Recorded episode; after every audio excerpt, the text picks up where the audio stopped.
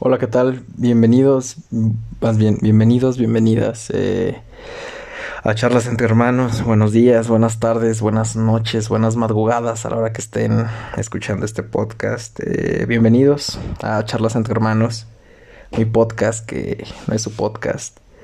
Hoy con un tema interesante. Eh, por ahí hoy estuve muy lleno de ideas, proyectos. Eh, eh, varias reflexiones que, he tenido sobre el podcast. he buscado grabar, e invertirles más cosas, pero pues la verdad es como un proyecto de los cuantos que tengo. La verdad que pues le estamos echando ganas. Eh, obviamente necesita perfeccionarse, pero pues creo que pues también tengo otros proyectos en mi vida eh, que voy encaminando, abordando. Si no, pues eso también lo tomo como aprendizaje y que vamos a ir mejorando poco a poco. Eh, a pesar de no tener recursos y así, pues este, vamos a seguir adelante. Y pues existen dos personas en el mundo dos tipos de personas en el mundo. No existen dos personas en el mundo, sino pues el mundo no tendría 7 mil millones de personas, sino tan solo dos. Aunque a veces así lo vemos en el amor, pero ese es otro tema. es otro tema, disculpen. Es la hora de rosas de decir estupideces. Pero disculpen, disculpen. Hay dos tipos de personas. Ahora sí voy con la frase inspiradora. Como la de Saguiño. La pluma, aquí está.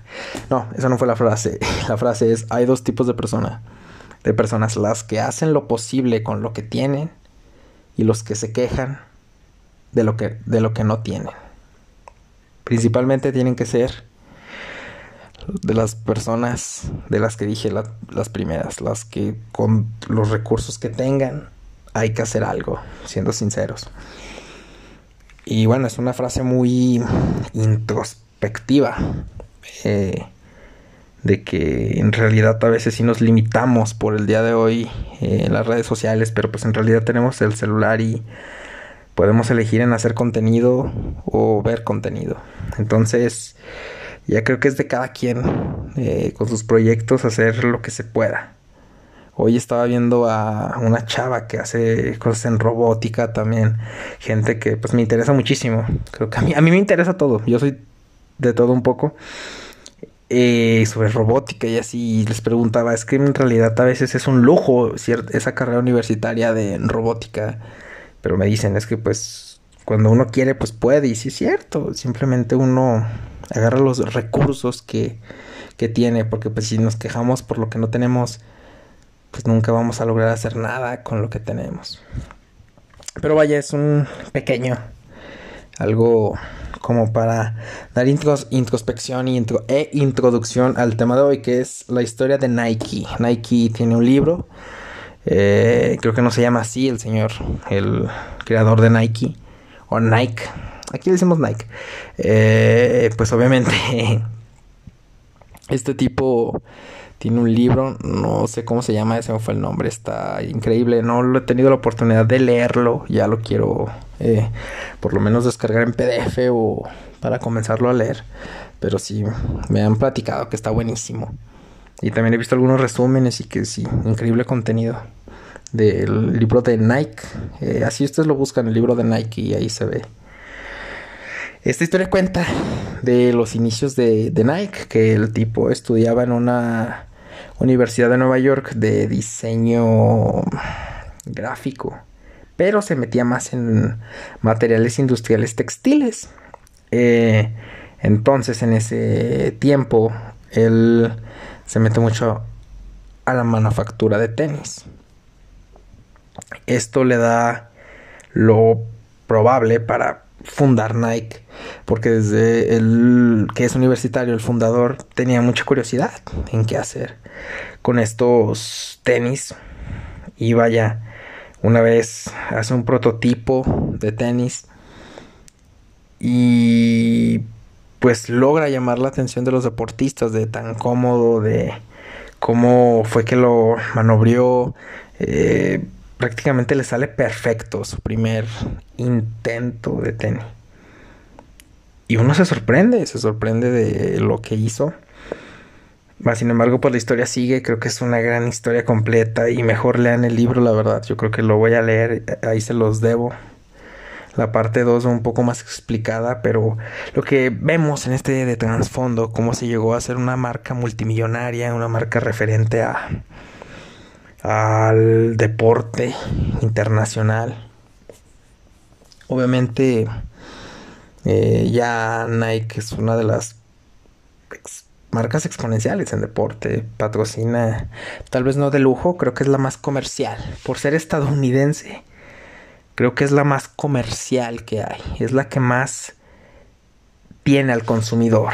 Creo que es la que más pares de zapatos saca al año. Creo que saca, según la empresa de Nike, más de 25 prototipos de de, bueno, primero se hacen 5000 prototipos. Después, ahí se seleccionan 500 prototipos y de 500 solamente queda 100 al día y de cuáles van a producir, pero es increíblemente asqueroso lo que se hace a nivel textil manufacturero de Nike. Su innovación es increíble, su su flujo de productos es vaya tan variable. Eh, prácticamente les puedo decir que sacó un modelo de sneakers. Prácticamente cada semana, cada semana o 15 días en Estados Unidos. Colecciones de sneakers. Eh, creo que Nike ha tenido una...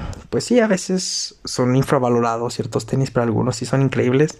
La comodidad para correr, lo que es el running. Eh, también el diseño Street con Air Max, con varios. Bueno, es que yo siempre he usado Nike, por eso sé de la marca. Y bueno, entendiéndolo así, es, es increíble todos los que saca, las nuevas líneas, los nuevos diseños. Es, es totalmente increíble. Eh, los Air Force, uno de los más vendidos, los típicos Nike blancos, Travis Scott, como tiene los...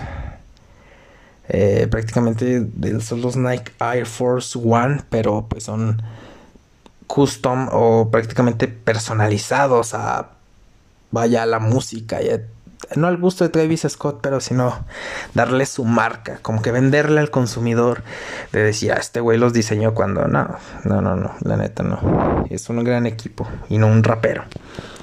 Entonces, sí, es increíble, eh, los Jordan 1, cómo Michael Jordan cambia la, la vida de Nike, cómo prácticamente Michael Jordan marca un principio y un después en, toda la marca Nike. Eh, como un deportista tan resonante en los Estados Unidos eh, y en todo el mundo logró ser socio de esta marca y sacar él mismo su propia línea, que es Jordan. Obviamente él no es dueño, los mayores accionistas es Nike con un del 60 al 70%, él solamente gana regalías del 30%, 40 máximo, yo diría. Obviamente gana miles de millones de dólares. Eh, su marca es muy trascendente. Eh, por ahí tiene convenios con Paris Saint Germain, con muchísimos equipos de básquetbol. Eh, los tenis que saca, tanto para uso de street, uso de, de, calle, también para el baloncesto, es increíble. También como replicaron desde que Jordan se fue. Obviamente Jordan pues va a marcar un boom, pero pues también tuvieron que buscar al próximo Jordan y pues es LeBron James que pues va a hacer su propio Space Jam 2. Eh, va a tiene su nueva marca de, de propios sneakers para jugar básquetbol que es el LeBron Magic o Rey LeBron que es una coronita así su marca la verdad caros, tan carísimos sus tenis, creo que la última vez que fui a ver sus sneakers y es que estaban en oferta, creo que estaban en de 3 mil pesos y 2 mil pesos. Eh, obviamente la diferencia textil en uno en tenis de básquetbol para tenis eh, normales, por así decirlo, sí tiene gran diferencia, tanto de costo de producción. Pero sí te rompe, te rompe la cabeza esta gran empresa. También como en el fútbol lo ha logrado con Cristiano Ronaldo, uno de los mejores futbolistas del mundo, como la marca CR7 también se logró asociar con Nike y replicar el modelo de Jordan, de LeBron en Cristiano Ronaldo con su marca CR7, eh, cómo sigue lanzando tenis, todos queremos los tenis de Cristiano Ronaldo con buenos diseños.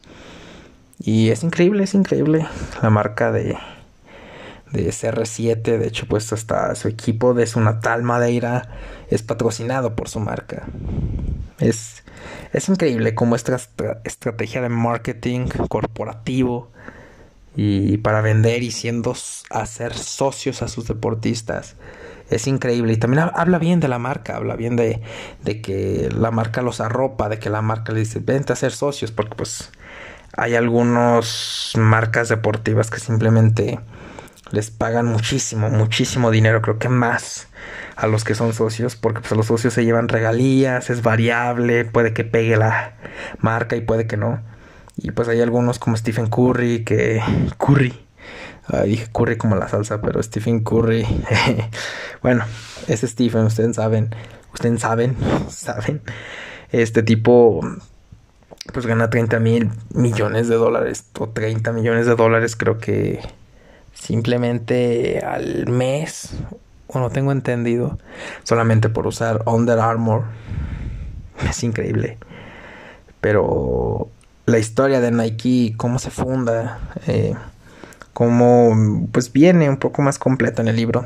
Les digo yo nomás superficialmente estuve viendo, este ya me encargué yo mismo de tarea de leer el libro, pero sí hablamos de cómo emprendió desde joven, desde universitario. Y creo que yo estoy en esa etapa de universitario. Hay que cagarla.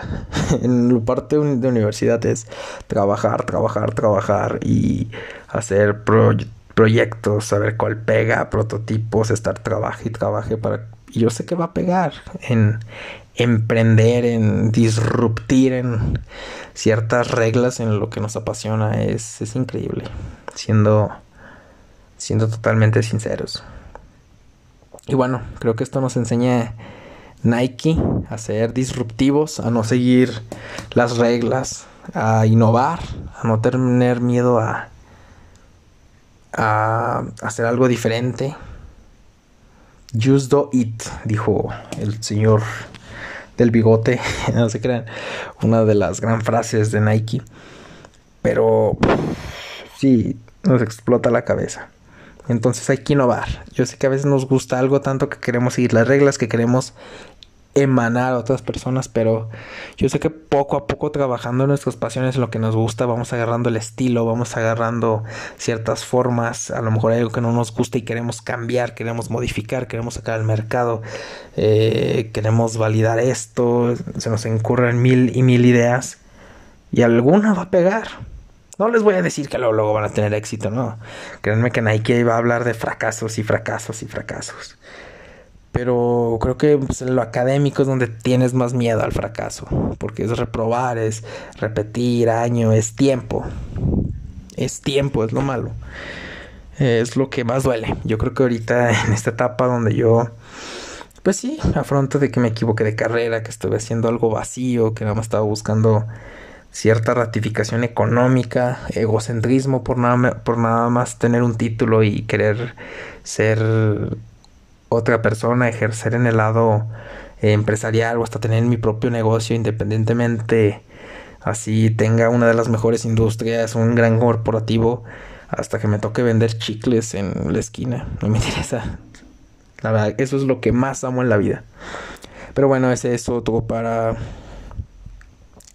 Otro tema para vender podcasts, para vender por... Ay, Dios mío, ¿qué estoy diciendo? No creo que Vamos a llamar este podcast como bloopers, pero no, vender chicles. Entonces, lo que yo, lo que yo digo, que en esta etapa hay que seguir haciendo y deshaciendo, disruptir en esa, en ciertas locaciones. Y que en la vida lo bueno es que primero te pone la prueba y después aprendes. Y en cierta manera hay que fallar, hay que fallar, fallar, fallar, fallar y ver qué se está aprendiendo y que se está creciendo. Bueno, señores, esto fue la historia de Nike. Después más completa, pero me gustó, me gustó, me gustó. Ustedes entendieron el concepto. Los amo.